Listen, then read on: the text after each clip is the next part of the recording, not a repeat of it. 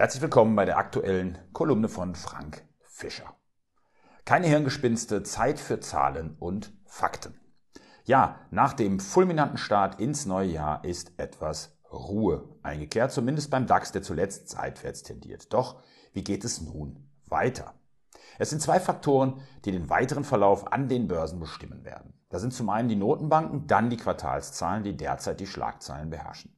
Starten wir mit den Quartalszahlen. Die waren bisher größtenteils erfreulich. RWE hat mehr umgesetzt und verdient als zuvor erwartet. SAP durchwachsen, während Mastercard und Visa ihre Gewinne zum Teil erheblich steigern konnten, um nur einige zu nennen.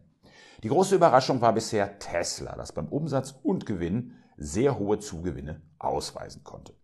All diese Zahlen lassen für die weitere Berichtssaison hoffen. Hinzu kommt, dass die US-amerikanische Wirtschaft trotz hoher Inflation und steigender Zinsen im vierten Quartal 2022 relativ kräftig gewachsen ist. Das Bruttoinlandsprodukt legte von Oktober bis Dezember auf das Jahr hochgerechnet um 2,9 Prozent zu. Damit hatten selbst Optimisten nicht gerechnet.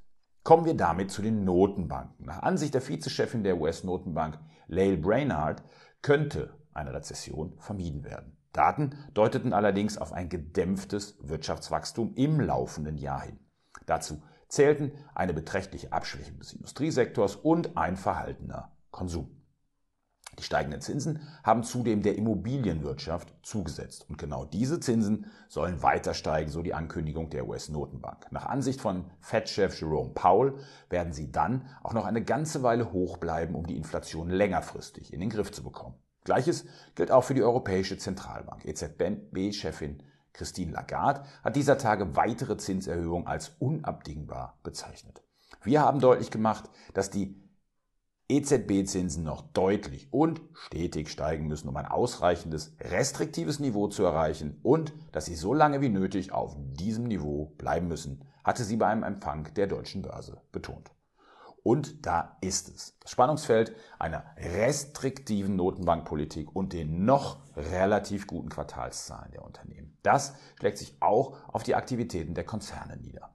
Sie versuchen sich an die neue Lage anzupassen. Was auffällt, ist der große Jobcut vor allem bei den Tech-Giganten. Twitter feuert 7500 Mitarbeiter, bei Salesforce sind es 8000, bei Microsoft 10.000 und bei Alphabet sogar 12.000. Und SAP setzt 3000 Mitarbeiter frei. Das sind schon gigantische Zahlen. Und die Menschen, vor allem Facharbeiter, die wahrscheinlich im nächsten Aufschwung wieder gebraucht werden, die jetzt ihren Job verlieren, werden demnächst nicht mehr viel konsumieren können. Die Tech-Branche passt sich an die neueren Realitäten an. Dass nämlich auch ihr Wachstum endlich ist und nicht immer so weitergehen kann, wie man es die letzten zwei Jahrzehnte genießen konnte. Zwar verdienen sie weiterhin Milliarden, aber die Zeit der Maßlosigkeit, ja, die scheint vorläufig vorbei zu sein. Auf der anderen Seite gibt es aber auch Positives zu vermelden.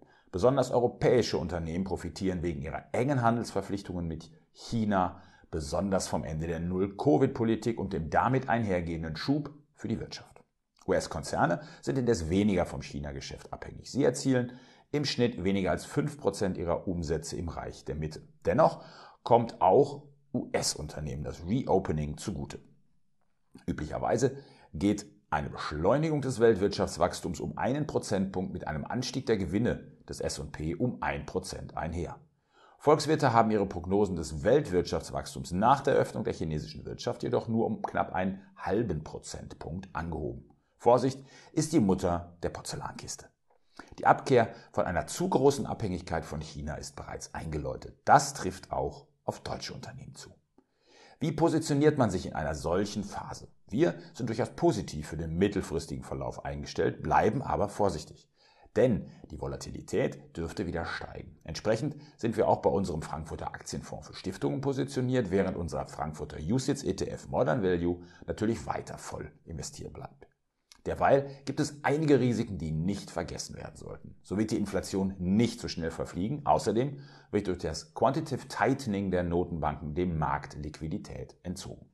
Und eine rückläufige Liquidität ist Gift für die Aktienmärkte. Auf der anderen Seite stehen vor allem noch viele institutionelle Investoren am Spielfeldrand. Wenn die wieder Mut fassen und in den Markt einsteigen, könnte das den Börsen neuen Schwung geben. Dazu müssen aber die Quartalszahlen weiterhin gut ausfallen.